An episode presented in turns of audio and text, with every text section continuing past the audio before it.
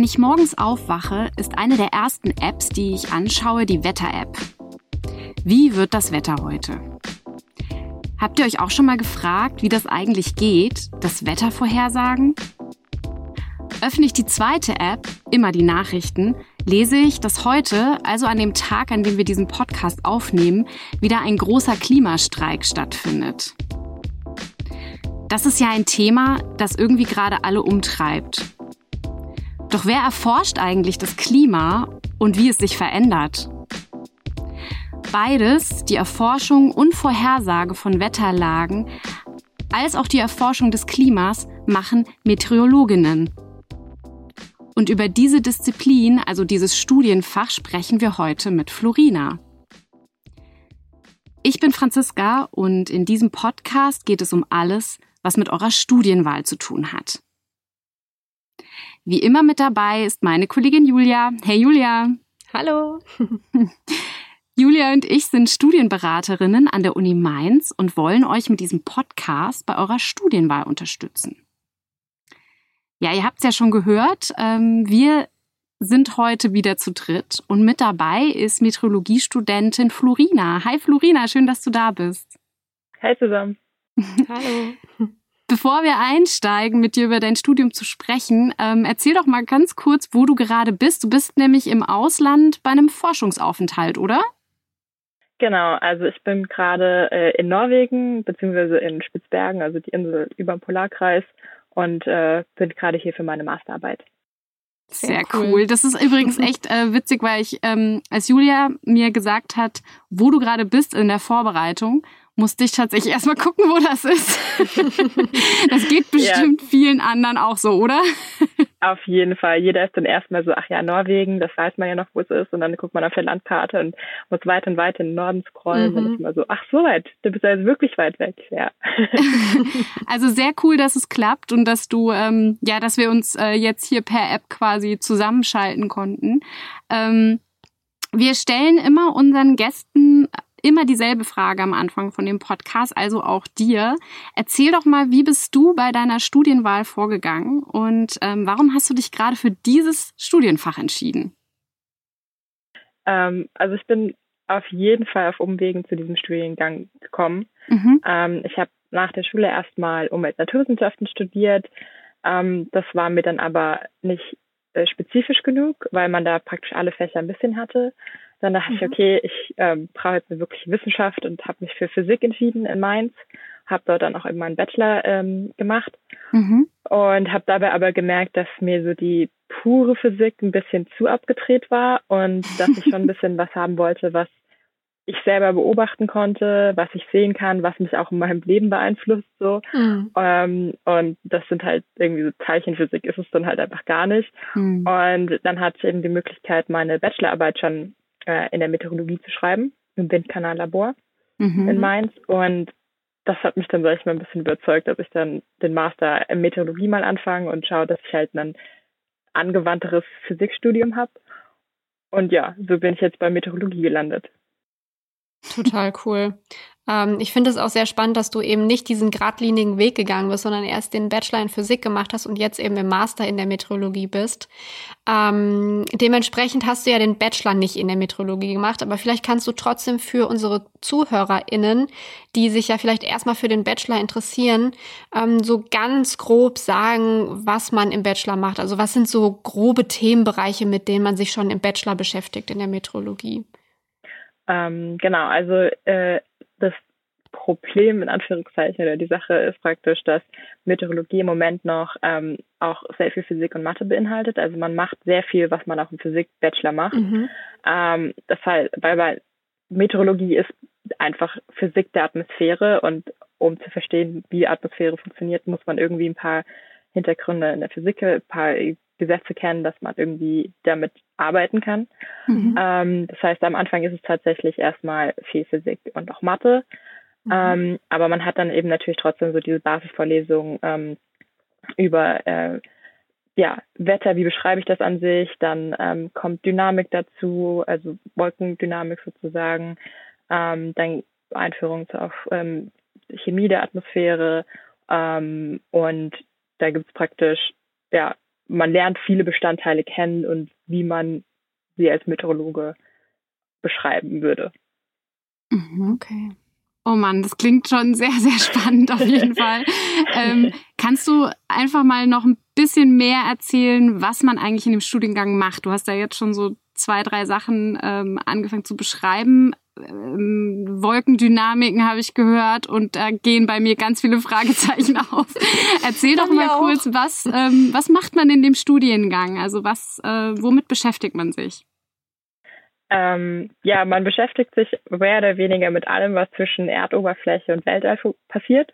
Mhm. Ähm, das kann dann eben so auf kleineren Skalen sein, eben genau, wie ist das Wetter gerade in Mainz? Das kann dann irgendwie großräumiger werden. Okay, wie ist das Wetter grundsätzlich in Mitteldeutschland, dann ganz Deutschland, Europa? Wie verändert sich dann eben das Klima? Also man hat praktisch diese Steigerung von äh, äh, räumlich und auch zeitlich kurzen mhm. und kleinen Abständen. Das ist Wetter und dann Klima, was praktisch über längere Zeit ist und mhm. wo wir jetzt eben alle wissen, das verändert sich gerade. Ähm, und ähm, im Studiengang lernt man praktisch die Vorgänge in der Atmosphäre zu beschreiben. Also zum Beispiel eben Dynamik, also wie bewegt sich eine Front. Mhm. Ähm, das kann zwar jeder Mensch sozusagen, wenn man sich auch die, gerade die Satellitenbilder anschaut, die bewegt sich von rechts nach links oder so, aber wieso bewegt sie sich so und ähm, auch eben dadurch, dass eben die Atmosphäre nicht nur eine Schicht ist, also sie ist zwar eine Schicht, aber sie ist praktisch auch wieder verschieden geschichtet. Man hat ähm, die verschiedene Troposphäre und Stratosphäre und ähm, da ändern sich halt die Bestandteile und auch eben die äh, Temperatur zum Beispiel oder auch die möglichen Windgeschwindigkeiten. Ähm, das heißt, man hat ein 3D Modell oder eine 3D-Schicht um die Erde, die man versucht zu beschreiben mit äh, den chemischen Bestandteilen eben, mhm. mit ähm, wie sie sich bewegt, also eben Wind und ähm, Bewegungsmuster und ähm, dann versucht man das Ganze sozusagen am Ende auch irgendwie zu modellieren und vorherzusagen eben. Also zu berechnen heißt das, äh, ist das was, was, mit, was du mit modellieren meinst? Äh, genau, also modellieren mhm. ist praktisch, dass ich einfach berechne, wie es weitergehen könnte. Mhm. Und das ist dann diese klassische Wettervorhersage, die wir aus den Apps oder äh, aus dem Fernsehen kennen, wenn wir die Nachrichten schauen, oder? Genau, also das Modell, was man sozusagen für die Zukunft hat, das ist die Wettervorhersage, die wir jeden Tag benutzen, um zu schauen, ob ich einen Regenschirm brauche oder nicht. Mhm. Und kannst du mal, also das, ich weiß, das wirst du wahrscheinlich auf jeder Party gefragt. Und eigentlich, und du hast uns ja auch auf deiner, ähm, in unserem Vorgespräch schon gesagt, dass es eigentlich gar nicht so dein, dein, dein Schwerpunkt ist, darüber reden wir später noch.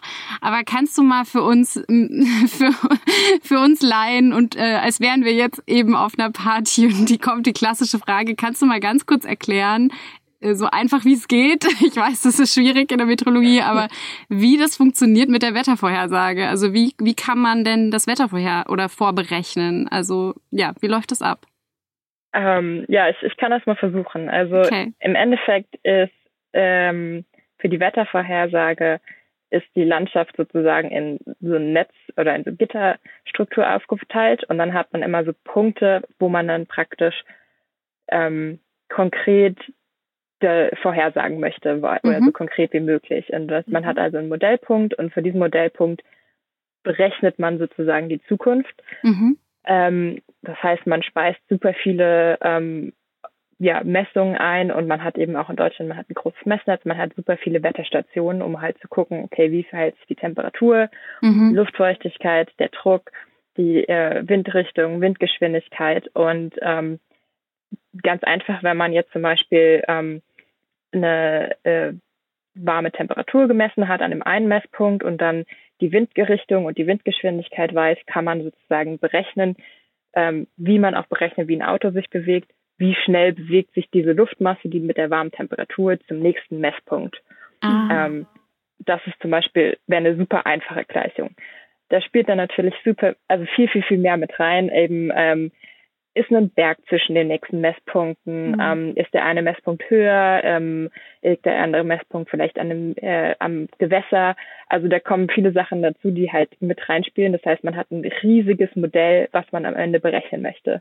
Das ist ähm, ein riesiger, ein riesiger Rechenaufwand, den man da betreibt. Deswegen hat man halt auch immer noch super viele ähm, ja, eine Ungewissheit, dass man jetzt eben nicht sagen kann, äh, wie das Wetter sich ganz konkret entwickelt, sondern nur so ein grober Trend, dass man vermutlich sagen kann, ja, am nächsten Tag ist das Wetter schön, ähm, mhm. man hat warme Temperaturen, die Wolkenfront sollte ähm, erst am Tag zwei dazukommen oder so. Also man versucht das natürlich so genau wie möglich zu machen, aber weil da so viel reinspielt und halt sich auch super schnell was verändern kann, ist das natürlich schwierig. Ja, klar. Mhm. Ich habe das tatsächlich erst letztes Wochenende erlebt, weil ich in den Bergen wandern war. Und es war für das komplette Wochenende Regen angesagt. Und wir hatten dann total Glück, weil sich das nicht bewahrheitet hat und wir einfach super schönes Wetter hatten und die Sonne den ganzen Tag schien. Ähm, aber das ist wahrscheinlich das, was du meintest, ne, dass einfach auch sowas wie Berge mit in die Berechnung mit einbezogen werden, aber dass sich sowas natürlich auch nicht immer genau vorhersagen lässt oder berechnen lässt. Genau, und es wird halt dann irgendwann auch ungenau, wenn ich jetzt ich kann das Wetter inzwischen schon relativ genau, gerade in Deutschland, ähm, für die nächsten drei Tage ungefähr vorhersagen. Mhm. Ähm, aber ich kann zum Beispiel immer noch nicht sagen, am Mittwoch um 13 Uhr wird es schneien. Das ist was, was einfach zu abwegig und zu genau wäre. Und ähm, in Deutschland haben wir den Vorteil, dass wir eben super viele ähm, Messstationen haben, die halt, wo man die Vorhersage immer wieder gegenprüfen kann. Also ähm, ich mache eine Vorhersage und dann kann ich ja gucken, wie ist das Wetter denn gerade tatsächlich? Wie war denn die Wettervorhersage? Und kann dann praktisch das Modell jederzeit angleichen, so dass es möglichst genau sein kann. Mhm. Sehr cool. Okay.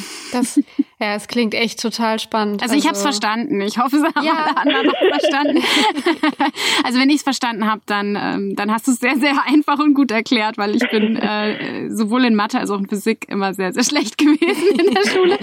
Aber ähm, wenn ich so richtig raushöre, ähm, ja, also du hast ja immer wieder von Berechnen gesprochen. Das heißt, ähm, Mathematik spielt eine große Rolle, ne? Hast du vorhin ja auch schon mal gesagt, ne? Ja, also die für die Wettervorhersage oder eben auch für diese Modellierung muss man so ein paar Grundprinzipien von der Mathematik können. Mhm. Ähm, bei mir selber war es auch so, dass ich während dem Physikstudium, während ich eben diese Mathevorlesung hatte, auch oft da saß und überhaupt nicht genau wusste, was passiert. Mhm. Ähm, aber dann später praktisch, als ich es versucht habe anzuwenden, irgendwie Klick gemacht hat oder gewusst habe, okay, ich brauche nicht diesen ganzen komplett abgetretenen Kram, der mm. in meinem Kopf noch mm. keinen mhm. Sinn ergibt, sondern ich brauche ein paar einfache Schritte, um mich halt, damit ich halt Werkzeuge habe, um äh, die Natur zu beschreiben, weil die Natur an sich kümmert sich natürlich auch nicht um mathematische Formeln, Klar. aber mm. wir brauchen praktisch irgendeinen, also wir brauchen, wir haben uns praktisch weltweit darauf verständigt, dass wir die Natur mit Mathe beschreiben und deswegen braucht man ein paar Sachen dafür. Ja. Aber ist es dann so, dass man zum Beispiel diese Mathe-Vorlesung, von denen du gerade gesprochen hast, dass man die auch mit Mathematikstudierenden zusammen belegt? Oder gibt es da spezielle Kurse nur für Meteorologiestudierende? Ähm, ich glaube, dass es sich das tatsächlich jetzt in den letzten zwei Jahren geändert hat oder ändern wird, dass es eben ähm, Mathe für Naturwissenschaftler gibt. Okay. Ähm, ich im Physikstudium hatte auch schon Mathe für Physiker. Ähm, das heißt, ich hatte auch nicht mit den Mathematikern zusammen. Okay. Ähm, was gleichzeitig aber eigentlich heißt, weil wir halt die Mathevorlesung trotzdem von äh, Matheprofessorinnen hatten, war es mhm. natürlich, ähm, hatten wir die geballte Mathematik. Aber ja. ähm, okay. ich würde da so ein bisschen mich nicht abschrecken lassen, weil es A, super viele Leute schon vor allem geschafft haben und dann kann man es auch schaffen und man mhm. hilft sich ja auch gemeinsam und ähm, es ist praktisch, man muss ein bisschen durchhalten, aber ich glaube, das ist bei vielen naturwissenschaftlichen Studiengängen so, dass man einfach auch Durchhaltevermögen zeigen muss. Mhm. Ähm, und dann funktioniert das am Ende. Das ist ja. auch echt ganz wichtig. Das ist ein super wichtiger und ganz guter Hinweis. Also man kann sich ja wirklich auch immer gegenseitig unterstützen und es gibt Lerngruppen. Und ähm, wir sagen das eigentlich auch immer allen. Also wenn man ähm, Bock auf dieses Fach hat ähm, und jetzt nicht, nicht ähm, irgendwie äh, eine völlige Null in Mathe ist, ähm, so wie ich, dann kann man das, glaube ich, auch, äh, kann man das, glaube ich, auch gut schaffen. Und vor allem, ich glaube ja auch, dass es hilft, mh, wenn man weiß, wofür, also wofür brauche ich das jetzt? Und genau wie du gesagt hast, als dir dann klar wurde, diese und jene ähm, Werkzeuge aus der Mathematik brauche ich eben einfach, um in meinem Fach weitermachen zu können oder um, um, um eben forschen zu können oder ähm, um das alles zu verstehen, dann ist es ja auch sehr viel ähm, ja, einfacher, weil man ja motivierter ist, das dann auch ähm, ja so hinter sich zu bringen, sag ich mal. Mhm. Auf jeden Fall. Und also eben man, ich finde es ein bisschen schade, wenn man sich von sowas abschrecken lässt, weil man weiß ja im Endeffekt nie, ob man es nicht doch hinkriegt. Mhm, ähm, ja. Und Mathe an der Universität unterscheidet sich schon sehr stark von dem, was man in der Schule lernt. ja. und wie man auch lernt. Und deswegen ähm, kann man es auf jeden Fall probieren. Und man ist halt auch nie der einzige Mensch, der irgendwie ein Problem damit hat. Und wenn man da auch ja. drüber redet, dann findet man immer Leute, die auch äh, das gerade nicht verstehen oder die auch nochmal helfen können. Und auch die Professoren oder so, die sind alle super hilfsbereit. Das ist nicht, dass die einen da absichtlich quälen wollen. Ja, sehr cool. Das ist sehr gut. Jetzt ist es ja so, dass die Wettervorhersage nicht der einzige oder nicht das einzige Forschungsgebiet der Meteorologie ist. Das ist vielleicht das, woran wir ähm, so denken, wenn wir an Meteorologie denken, aber es gibt ja noch weitaus mehr Forschungsbereiche. Kannst du da noch mal so ein bisschen uns aufklären? Womit beschäftigt man sich noch in der Meteorologie? Was sind so Forschungsprojekte vielleicht auch an der Uni oder genau, was, was gibt's da noch so? Ähm, also es gibt praktisch zu allen ähm, Bereichen, die man auch irgendwie im Studien, äh, im Studium, Verlauf des Studiums am Ende hat, ähm, gibt es auch am Ende äh, eine Arbeitsgruppe bei uns an der Uni und mhm. das ist dann zum Beispiel von eben ähm, Chemie der Atmosphäre, also okay, wie ist das aufgebaut, wie verhalten sich ähm, zum Beispiel bei einem Vulkanausbruch, ähm, wenn dann eben viele ähm, Aerosole auch äh, oder Rußpartikel in die Luft kommen, ähm, wie verändert sich das, äh, wie reagieren die mit anderen Bestandteilen der Luft, ähm, wie lange kann man das in der Luft nachmessen, ähm, mhm. was für Auswirkungen kann das haben. Das heißt, es geht dort um die Bestandteile der Atmosphäre. Mhm. Ähm, dann gibt es natürlich auch äh, einfach sowas wie ähm, Theorie der Wolkenphysik. Das heißt, ähm, man modelliert Wolken, man guckt sich, wie äh, Wolken sich tatsächlich verhalten. Dann haben wir auch zum Beispiel, wo ich jetzt eben involviert war mit der Bachelorarbeit, den Windtunnel, ähm, mhm. der super alt schon ist, aber einfach immer noch toll funktioniert. Und ähm, da untersuchen wir zum Beispiel auch, äh, wie sich Wolken, äh, also wie sich Tropfen verhalten, wie schnell sie runterfallen, wie ähm, Graupel oder Schnee oder Hagel.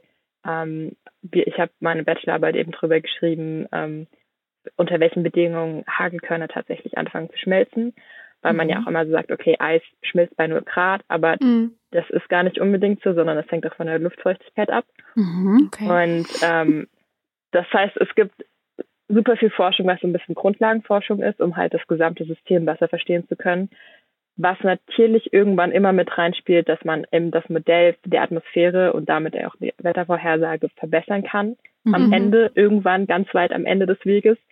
Ähm, oder eben halt auch sowas, dass man die Klimaprognosen besser äh, verbessern kann.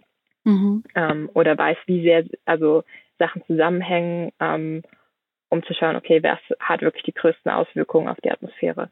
Und da gibt es also einen super weiten Bereich, der nur mit der Atmosphäre zu tun hat, aber dann gibt es auch viele Sachen, die mit anderen ähm, Forschungsfeldern wieder interagieren, mhm. weil Klima oder Wetter betrifft eben super viele andere Bereiche auch. Also ja sei es jetzt, dass irgendwie die Geologie, äh, Geologie schaut, wie das Wetter vor keine Ahnung, wie vielen tausend Jahren war, weil sie sich irgendwelche Steine anschauen und dabei halt dann irgendwie wissen müssen, wie die Atmosphäre an sich aus, äh, aufgebaut ist oder ähm, dass eben ja Wetter beeinflusst, wie wir alle durch den ganzen Klimawandel-Diskussionen wissen, wie das Meer äh, sich erwärmt oder wie halt das äh, Eis auch schmilzt und mhm.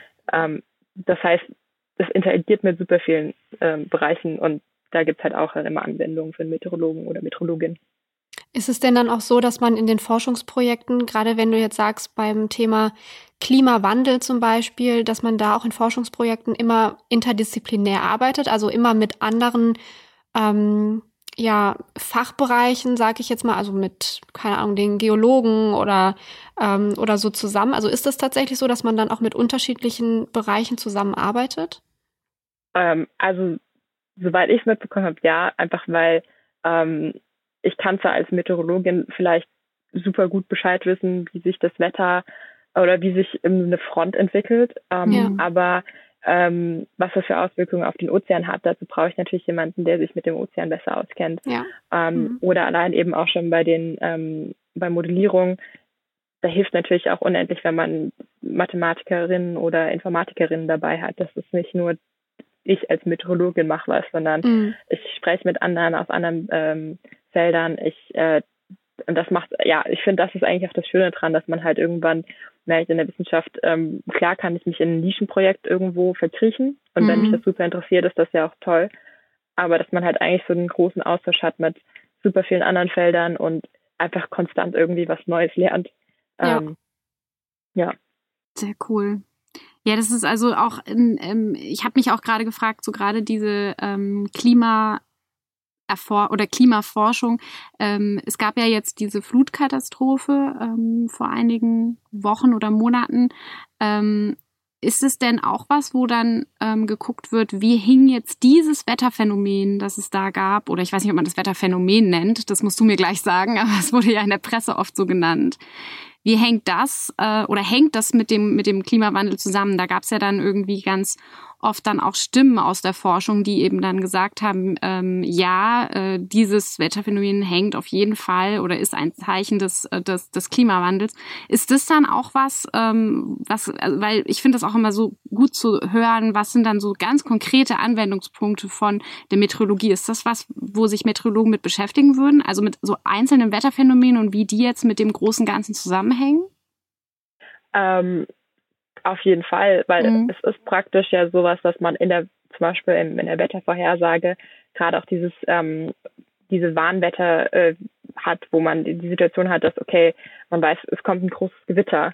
Mhm. Ähm, der Deutsche Wetterdienst hat auch eine Warnwetter-App, also dass man eben mhm. gucken kann, okay, wo ist die Wetter, wo ist die ähm, Front gerade, also mit Front meine ich eben zum Beispiel, dass eine Wolkenfront kommt mit ähm, Starkregen. Mhm. Ähm, und das muss ja dann tatsächlich nicht immer direkt so was äh, Katastrophales sein, aber mhm. es reicht ja auch schon, dass man irgendwo auf der Autobahn ist und ein Starkregen-Event kommt und man dann ja. erstmal nicht weiterfahren kann. Mhm. Ähm, oder eben in den Bergen ist und man einfach gucken sollte, okay, wenn da jetzt ein Gewitter auf uns zukommt, sollten wir vielleicht nicht gerade auf dem Gipfel sein, sondern vielleicht lieber schon in der Hütte wieder und so Sachen. Mhm. Und das heißt, natürlich beschäftigt sich auch der ähm, ja, Meteorologen beschäftigen sich auch mit so einzelnen Ereignissen. Mhm ähm, versuchen natürlich möglichst genau vorherzusagen, um dann irgendwo auch eine Warnung abgeben zu können, dass halt an die Politik ähm, manchmal äh, funktioniert das manchmal nicht, ähm, mm. um halt irgendwie zu sagen, hey, ähm, ihr müsst die Leute äh, ja irgendwie evakuieren oder sowas. Mhm. Und ähm, auch in anderen Ländern ist das zum Beispiel in ähm, äh, Holland weiß ich, dass da auch viel gerade mit so Regenevents, dass die ja dann eben so ähm, Flächen haben, die sie dann äh, überfluten, damit mhm. dann halt die Häuser nicht überflutet werden und so mhm. Sachen. Das heißt, man ist natürlich auch viel dabei, dass man schaut, okay, wie viel Wasser könnte dort kommen, ähm, wie ähm, ja, wie können wir umgehen, dass da irgendwie eine Katastrophe auf uns zukommt und ähm, mhm. das ist dann natürlich auch wieder sehr stark Anwendungs ein Anwendungsbereich, ähm, wo man eben wissen muss, wie sich Wetter verhalten kann. Aber man macht das quasi, also man, was ich meinte, ist, macht man das auch im Nachhinein, also dass man jetzt nicht nur vorhersagt, sondern dass man sich auch etwas, was dann gewesen ist, anguckt und schaut, wie hängt es quasi mit zum Beispiel ähm, ähm, dem, dem ja, wie du schon sagtest, langfristigen, also dem Klima oder der, der Klima, dem Klimawandel zusammen. Also würde man das auch machen oder sind das dann eher andere Disziplinen?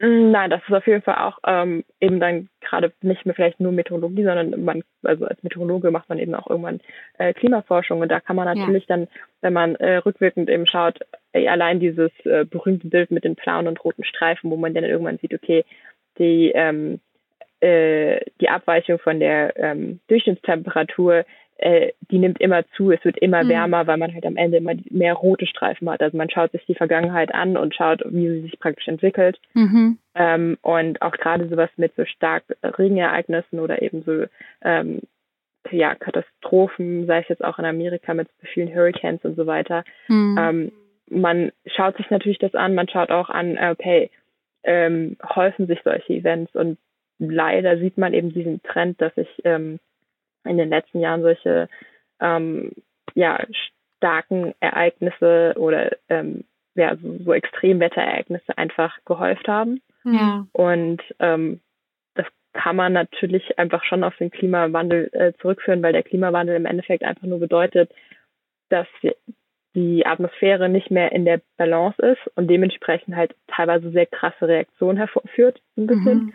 Und ähm, ja, dementsprechend natürlich solche äh, extreme Ereignisse irgendwie immer häufiger werden können. Wenn das nicht in Balance ist, dann ja, gibt es halt eine Reaktion darauf und ja. Ja.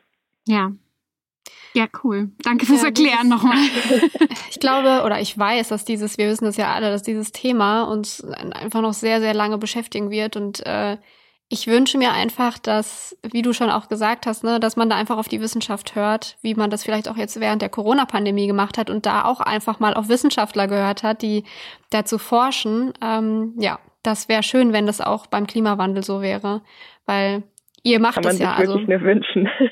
Bitte? Ja, kann man sich wirklich nur wünschen. Ich glaube, ja. da ist immer einfach das Problem, dass ja Wissenschaftler ja auch gerne selber so argumentieren, dass ähm, äh, sie ja mit Wahrscheinlichkeiten arbeiten und dass es alles immer nur so die wahrscheinlichste Hypothese ist oder mhm. man sich zwar sehr sicher ist, aber natürlich ist immer auch eine andere Erklärung geben könnte und äh, dass das dann halt auch oft von der Presse irgendwie falsch aufgenommen wird und mhm. dann der eine, der was anderes sagt, viel mehr ähm, ja, Raum bekommt als die Leute, die eigentlich sich alle einig sind über was.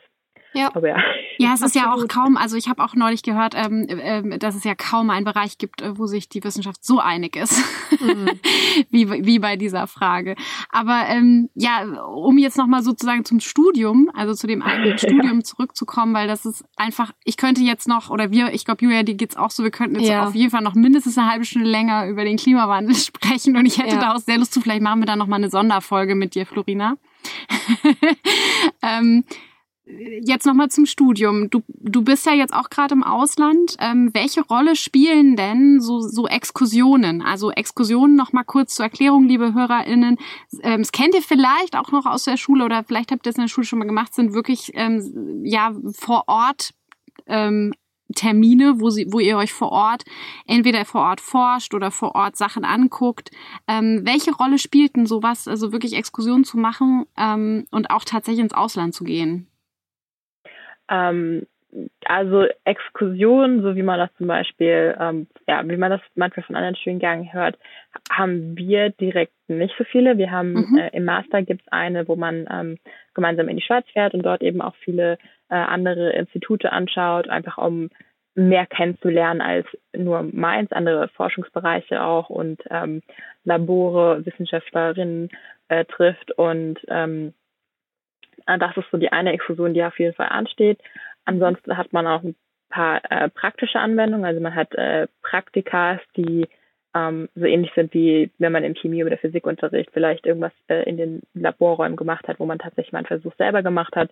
Das haben wir zwar auf jeden Fall auch, dass wir eben so Messpraktikas ähm, haben, um halt auch die Messinstrumente kennenzulernen, um zu wissen, wie messe ich überhaupt Wetter. Also mhm. wir alle mhm. kennen Thermometer, aber es gibt ja sehr viel mehr.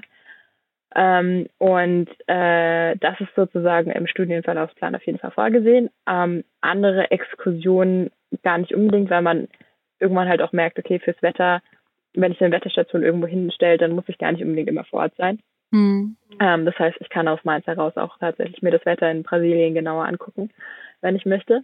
Ähm, mhm. aber gerade sowas wie eben Auslandsaufenthalte, wir haben eben die tolle Möglichkeit, dass wir ähm, eine Kooperation über Erasmus mit äh, der Universität Bergen haben. Und mhm. wenn man an der norwegischen Universität eingeschrieben ist, kann man eben sehr einfach ähm, Kurse auf Spitzbergen hören. Also da gibt es ein Universitätszentrum eben, wo ich jetzt bin. Das ist nicht, dass ich hier einen kompletten Master- oder Bachelorstudiengang machen kann, mhm. wie eben dieser, äh, ja, das System in den deutschen Universitäten. Mhm. Aber ich kann halt einzelne Kurse, also einzelne äh, Fächer hier oben hören. Mhm. Und ähm, das machen tatsächlich einige, wenn es reinpasst im Studienverlaufsplan. Äh, die Uni Mainz ist da auch, also unser Fachbereich ist da auch sehr offen und hilfsbereit, dass man das ermöglicht und ähm, schaut, dass man das irgendwie unterbringt, wenn man ins Ausland möchte. Und ich finde, das hilft einfach, um nochmal so ein bisschen aus der eigenen äh, Blase aus Mainz rauszukommen und auch einfach nochmal ein anderes System kennenzulernen, auch gerade ein anderes Lernsystem in hm. skandinavischen Ländern oder so. Ja, absolut. Ja, und ich meine, gerade Forschung ist ja, das hatten wir auch schon mal in einer, in einer anderen Folge, wo es auch um ein naturwissenschaftliches Fach ging. Ähm, das, ich glaube, das war mit Eli in biomedizinischer Chemie. Mhm. Da ist, hat sie auch gesagt, Forschung ähm, findet ja nicht nur in Deutschland statt, sondern auf der ganzen Welt. Und ähm, dann ist es ja auch gut, wenn man sich eben mit anderen Forschergruppen aus anderen Ländern austauscht. Und umso schöner, dass die Möglichkeit eben dann auch ähm, ja, mit Spitzbergen besteht.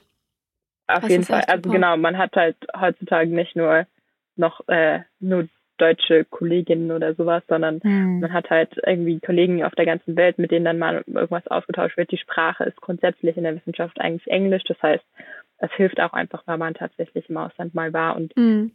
genötigt war, einfach auf Englisch zu sprechen, äh, alles auf Englisch zu machen und das ist gar nicht so kompliziert, weil man ja Englisch tatsächlich inzwischen überall auch im Alltag ein bisschen ver also schon ja. hat und dann ja. Auf jeden Fall. Ja. Jetzt haben wir, jetzt haben wir schon ganz oft über Spitzbergen gesprochen, beziehungsweise es erwähnt. Äh, ich glaube, jetzt sind wir alle neugierig. Erzähl doch mal ein bisschen mehr über dein Forschungsprojekt. Was machst du da genau? Ähm, genau, also Spitzbergen, für die, die es nicht wissen, ist praktisch ähm, Teil von so einem, von einer Inselgruppe ähm, über den Polarkreis und ähm, es gibt hier, also es wohnen hier nicht viele Leute, aber es gibt hier, ähm, es wird halt hier viel Forschung betrieben und ähm, dann haben sie irgendwann angefangen, dass man eben auch Studenten die Möglichkeit gibt, hier hochzukommen. Und ähm, ich mache jetzt gerade eben meine Masterarbeit. Ich habe auch noch Kurse nebenher und ich war eben schon mal hier oben für Kurse letztes Jahr mhm. und wusste eben, dass ich auf jeden Fall wieder hierher möchte. Und für meine Masterarbeit ähm, schaue ich mir mehr oder weniger genau das äh, Modell an, was die Wettervorhersage hier oben macht. Mhm. Ähm, und das Problem ist eben, dass hier ähm, wir eine sehr komplexe Topografie haben. Also wir haben sehr viele Fjorde, die ähm, klein sind. Ähm, wir haben dann ähm, Täler dahinter, wo der Wind äh, praktisch ähm, wie so durch einen Kanal geht. Mhm. Ähm, wir haben äh, Berge, die gar nicht so hoch sind, aber irgendwie trotzdem alles beeinflussen immer. Wir haben verschiedene Meeresströmungen, die halt auch wieder die Atmosphäre ähm, und damit das Wetter beeinflussen können. Und Gleichzeitig haben wir eben halt nicht super viele Messdaten und ähm, ich schaue praktisch, wie gut das ähm, Modell hier oben so kleinskalige Wetterphänomene vorhersagen kann. Also eben zum Beispiel, wenn ähm, ja, wie sich der, die Windrichtung ändert, wenn man an einem bestimmten Tal vorbeifährt, ob da äh, die Windrichtung meistens eben aus dem Tal herauskommt, ins Tal reingeht. Mhm. Ähm, und das mache ich, indem ich kleine mobile Wetterstationen auf Schiffen habe, die über den Fjord cruisen und die mir dann halt ganz viele Messdaten äh, geben. Und die vergleiche ich dann praktisch mit den Modelldaten und schaue, wie gut die miteinander übereinstimmen und wie gut das Modell eben so kleinräumige Änderungen, wie sei es jetzt Temperatur, Windrichtung, Windgeschwindigkeit, ähm, Luftfeuchtigkeit, Druck, wie gut die, wie gut das Modell diese kleinräumigen Änderungen mhm. vorhersagen kann. Boah, das klingt cool. super spannend, ey. Das ist echt. Ich bin total cool. Ich bin total baff. Ja. Ich finde das echt ja. ja, und es ist ja auch tatsächlich, also es ist was sehr, sehr Praktisches, was du da machst. Ne? Es ist jetzt keine ähm, Masterarbeit, dass du an einem Schreibtisch sitzt und da irgendwie nur was in deinen PC tippst, sondern es ist einfach sehr, sehr praktisch. Das finde ich echt cool. Ja, also ich sitze schon sehr viel Zeit am Schreibtisch. Das muss man, glaube ich, für jede ja. Arbeit, dass man am Ende halt viel auch äh, programmieren muss, um halt eben diese Berechnungen zu machen. Mhm. Ähm, aber das Schöne eben gerade an Spitzbergen ist auch, dass man einfach ja die ganze Natur vor der Haustür hat. Ähm, ja.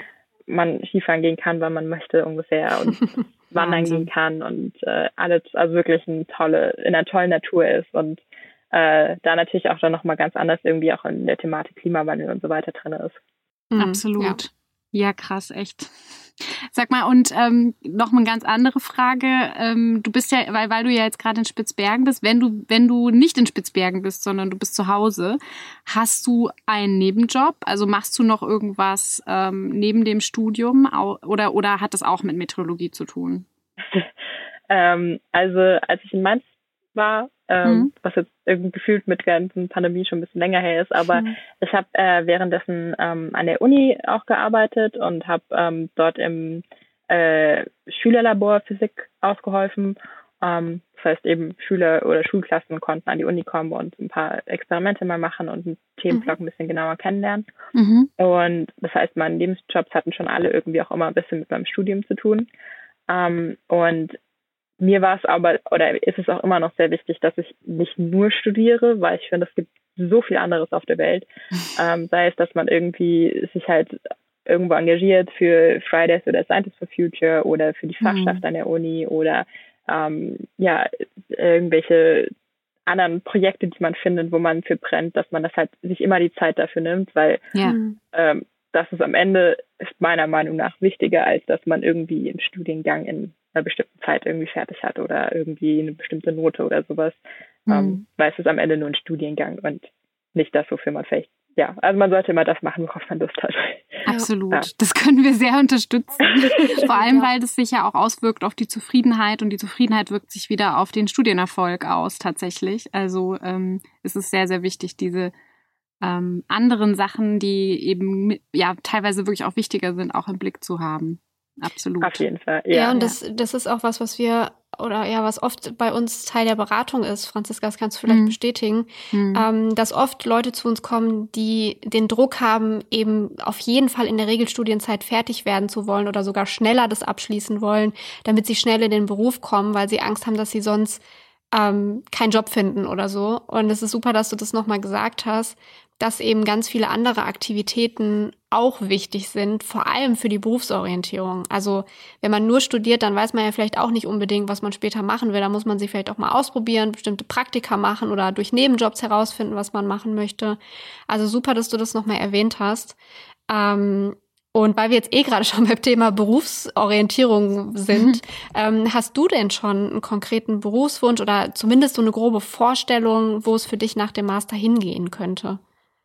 Ähm, also ich würde mich super drüber freuen, wenn ich erstmal in der ähm, Polarforschung bleiben kann, sag ich mal. Also das mhm. ist alles, was sich mit der Antarktis, mit der Arktis beschäftigt, mit ähm, Eis, mit, ähm, also sei es Meereis oder Gletscher, mit mhm. Schnee. Ähm, das ja interessiert mich tatsächlich einfach irgendwo am meisten, weil es eben auch tatsächlich wieder äh, natürlich ein Resultat ist, wie das Wetter sich verändert, wie das Klima sich verändert ja. und wie die darauf reagieren, ähm, wie die dann dadurch wieder die Landschaft formen. Ähm, und das ist im Moment mein Berufswunsch. Ähm, mal gucken, was die Zukunft so bringt. Aber mhm. ähm, ja, dadurch, dass ich mir eben auch so gut Zeit gelassen habe und halt auch rausgefunden habe, dass gerade so äh, hier Leben auf Spitzbergen oder eben Leben in der Arktis ähm, mich schon ziemlich äh, begeistert ja, cool. weiß ich halt, dass das tatsächlich was ist, was ich gerne machen würde.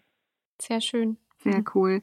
Ähm, weißt du denn, was ähm, deine KommilitonInnen so vorhaben? Also was gibt es noch für Berufsfelder, in ähm, die die anderen zum Beispiel gehen oder für die sie sich interessieren? Ähm, also ich weiß von einigen, gerade aus Mainz, wir haben eine ähm, gute Kooperation mit dem Deutschen Wetterdienst eben, weil einige andere Absolventen dann schon zum deutschen Wetterdienst gegangen sind und dann irgendwie weiß, also hat man halt so immer eine Connection, wo man vielleicht mal ein Praktikum machen kann. Mhm. Ähm, der deutsche Wetterdienst ist eben verantwortlich für super viele Sachen. Das ist nicht nur Wettervorhersage, mhm. ähm, sondern es ist eben tatsächlich auch Wettermessungen ähm, und so weiter. Das heißt, ähm, da gibt es auch wieder dieses breite Spektrum von ich modelliere was, ähm, mhm. also ich berechne was zu, okay, ich messe was und äh, was genau messe ich denn? Und äh, da weiß ich, dass einige von meinen Kommilitonen äh, vermutlich in die Richtung gehen.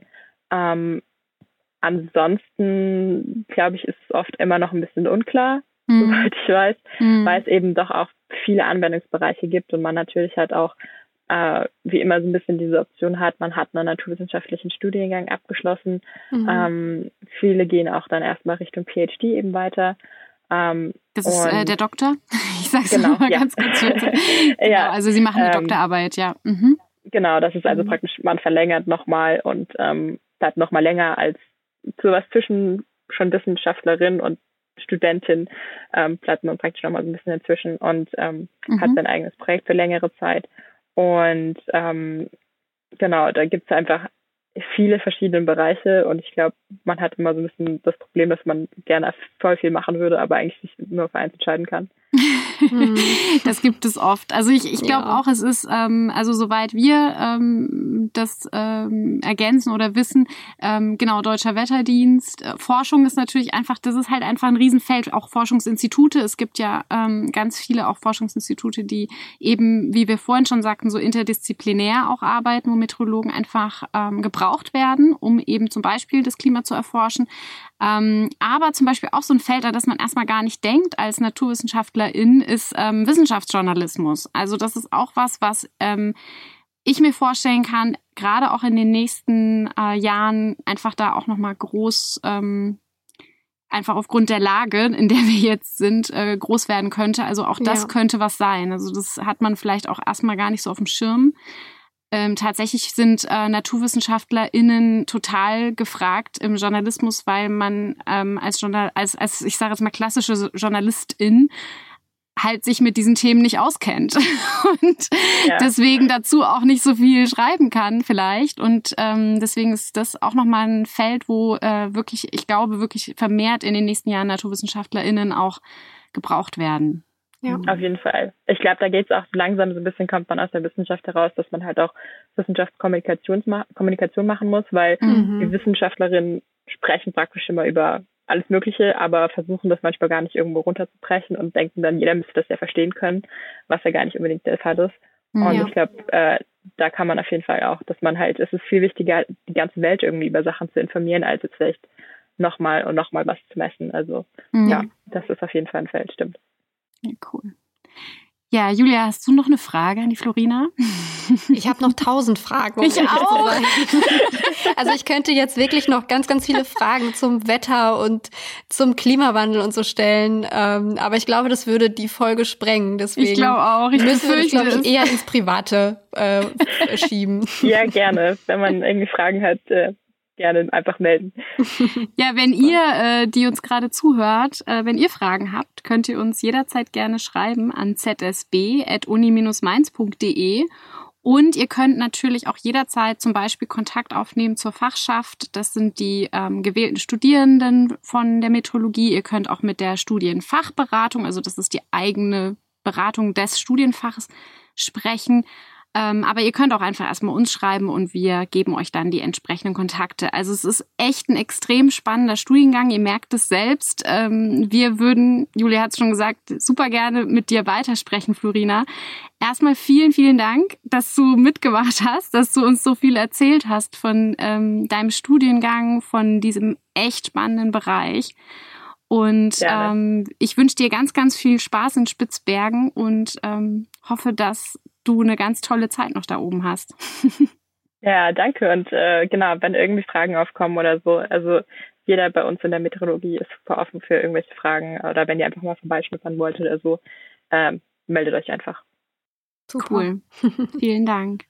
In der nächsten Folge haben wir Diana eingeladen und wir sprechen über den Studiengang, den ich studiert habe, nämlich über Erziehungswissenschaft und was es damit auf sich hat und dass das mehr ist als äh, das Thema Erziehung, das werden wir dann beim nächsten Mal erfahren. Wir freuen uns schon drauf und sind gespannt, was Diana so zu erzählen hat. Oder Julia? Absolut. Ja, ich bin sehr gespannt. Und ich möchte mich auch nochmal bei dir bedanken, Florina. Es war sehr, sehr, sehr interessant. Und ich wünsche natürlich auch ähm, alles Gute für deine Abschlussarbeit. Und ich hoffe, dass du trotzdem neben dem Stress mit der Abschlussarbeit ähm, die Landschaft da ein bisschen genießen kannst und ja, ein bisschen Skifahren kannst. Ja, äh, danke und äh, danke fürs Gespräch, war echt toll. Ja, danke sehr dir. gern. Dann ähm, auch an euch eine gute Zeit, bis zum nächsten Mal. Ciao. Tschüss. Ciao.